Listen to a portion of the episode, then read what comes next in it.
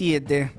Eh, hablamos ahora de Miguel Olmedo. Él tenía 64 años, era paciente de riesgo cuando fue obligado a trabajar en condiciones insalubres en la Villa 31 por parte de la empresa Murata. Bien, la empresa Murata definió que vaya a trabajar a ese lugar. Sus familiares están impulsando una campaña de firmas para que el Ministerio de Trabajo dé una respuesta a los pedidos de informe de la justicia eh, y, que también los reciba en una audiencia. Estamos en comunicación con Nidia, que es eh, hija de Miguel Olmedo. Buenos días, Nidia. Leo Méndola, Tom Máscolo y Lucía Ortega, te saludamos. ¿Qué tal? Buenos días. Gracias por el espacio que nos brindan y bueno, poder eh, visibilizar un poco el caso de mi papá. Ah, y así como el caso de Murata, que estamos llevando, es eh, la verdad que muy, muy pesado por ahora para la familia. Gracias, gracias a vos por, el tiempo, Nidia. Em, bueno, tu, tu, papá se contagió de COVID a propósito de este traslado de la empresa. ¿Por qué la empresa decidió el traslado? Y la empresa decidió más que nada porque tuvo ese ensañamiento que le pedía que le dieran la licencia, que le dé esa continuidad. Solamente le dieron 14 días eh, hablando con la empresa continuamente y, con mi familia, con mi cuñado que estaba presente y fue testigo que él también habló con la empresa para que le dieran sí o sí la licencia que le correspondía por el DNU. Mm. Eh, esta empresa eh, no solamente le dio los 14 días, pero después vino los descuentos, vino esta en la forma de represalia, porque eh, sí o sí tenía que trabajar. A él, eh, o sea, él estaba trabajando para esta empresa, pero siempre fue precarizado, siempre fue con eh, a modo de renuncia, de castigo, de, o sea, de malos tratos, por el encargado también este Yamil González, que todavía sigue ahí en la empresa, y sigue castigando a los trabajadores, porque así como pasó lo de mi papá, pasaron otras muertes que nosotros no enteramos, y bueno, por ahora lo que sabemos con este compañero Martín Pino, que fue antes de la pandemia y después de la pandemia fue Juan Campos. Eh, nosotros, bueno, eh, estamos llevando algo que, la verdad que es impensado porque es una criminalidad, eh, un crimen patronal lo que cometió. Claro. O sea, o mejor dicho, un asesinato laboral. esto es como que la gente por ahí eh, piensa que mi papá se contagió de COVID y ya está, se murió. Como así pasó con 100.000 casos que sí murieron por COVID. Pero lo de mi papá fue por ensañamiento, porque la empresa sí actúa con mucha represalia y aparte porque tiene aliado eh, con el gobierno de la ciudad. Mi papá eh, trabaja para el gobierno de la ciudad porque esta empresa es terciarizada. y, como para, para, para aclarar los tantos, digamos, tu papá le dan la licencia, es decir, que la empresa reconoce que es un paciente de riesgo, ¿no? Sin embargo, le dan la, licencia, pero a su vez le empiezan a descontar esos días de licencia, sabiendo que era un paciente de riesgo y sabiendo que era un paciente de riesgo también lo trasladan y lo hacen seguir eh, trabajando, digamos. Sí, sí, sí, porque mi papá tenía la constancia médica, eh, ellos sabían que mi papá sufría de esto de de la enfermedad coronaria que tenía del corazón. Y bueno, aún así, ellos eh, lo convencieron que iba a estar en un mejor objetivo, que iba a estar eh, eh, solo, bien cuidado. Con todo ese entusiasmo mi papá fue porque también estaba a tres meses de poder jubilarse. O sea, no es que iba a continuar con la empresa, porque sabía de dónde también él estaba y, lo que hacía la empresa con los trabajadores. Cuando le decías que no, o querías pelear un poco por el tema de tu derecho como trabajador, porque mi papá ya sabía que hay cosas que no, no se iba a estar agachando para, eh, para lo que es esto de la patronal. ¿Cuánto hacía que estaba, que estaba en la empresa? 12 años estaba, pero no era continuo, siempre renunciando y lo mandaban a una cooperativa y después volvía a la empresa Murata y así.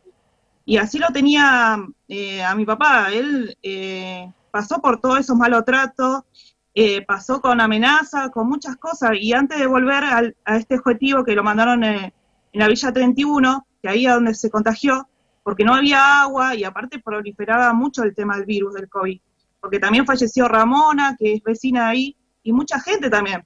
Eh, yo hace poco fui la semana pasada eh, con una comisión solidaria que fui acompañada y bueno, con el medio de ustedes, a ver el objetivo de mi papá y bueno, atendió a otro de seguridad que también es vecino de ahí del barrio. Lo que puedo decir, ¿no? Hasta ahora. Pero bueno, ellos se ahorran todo esto. se ahorran todo esto porque Sí. no, si tenías idea de este, de este método de, que utiliza la empresa también, que, utilizó con, con, tu papá, de contratarlo, descontratarlo, llevarlo eh, de un lado para otro, ahí también desde el punto de vista de la contratación, metiendo cooperativas en el medio, ¿sabés si eso lo hacen más extendidamente?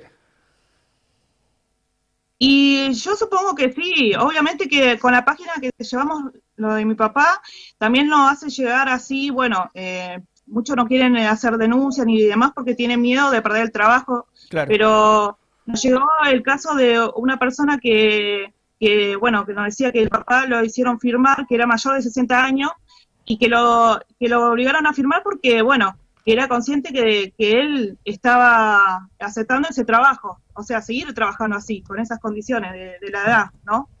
Eh, o sea, el DNU está, pero la verdad que ellos no lo hacen respetar. O sea, no le importa la vida de trabajadores.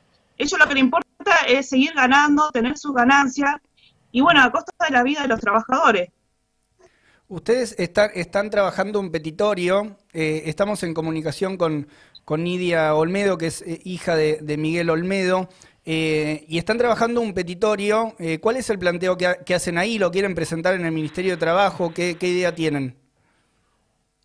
Eh, sí, queremos eh, presentarlo al Ministerio de Trabajo porque es una de las respuestas que nos falta para terminar con la investigación porque estamos llevando la causa penal. Eh, se está investigando, ya, ya dieron respuesta a lo que es el Ministerio de Salud por el tema de enumerar todo esto de lo que mi papá tenía de las enfermedades, que, bueno, le avalaba por, por, no seguir trabajando, ¿no?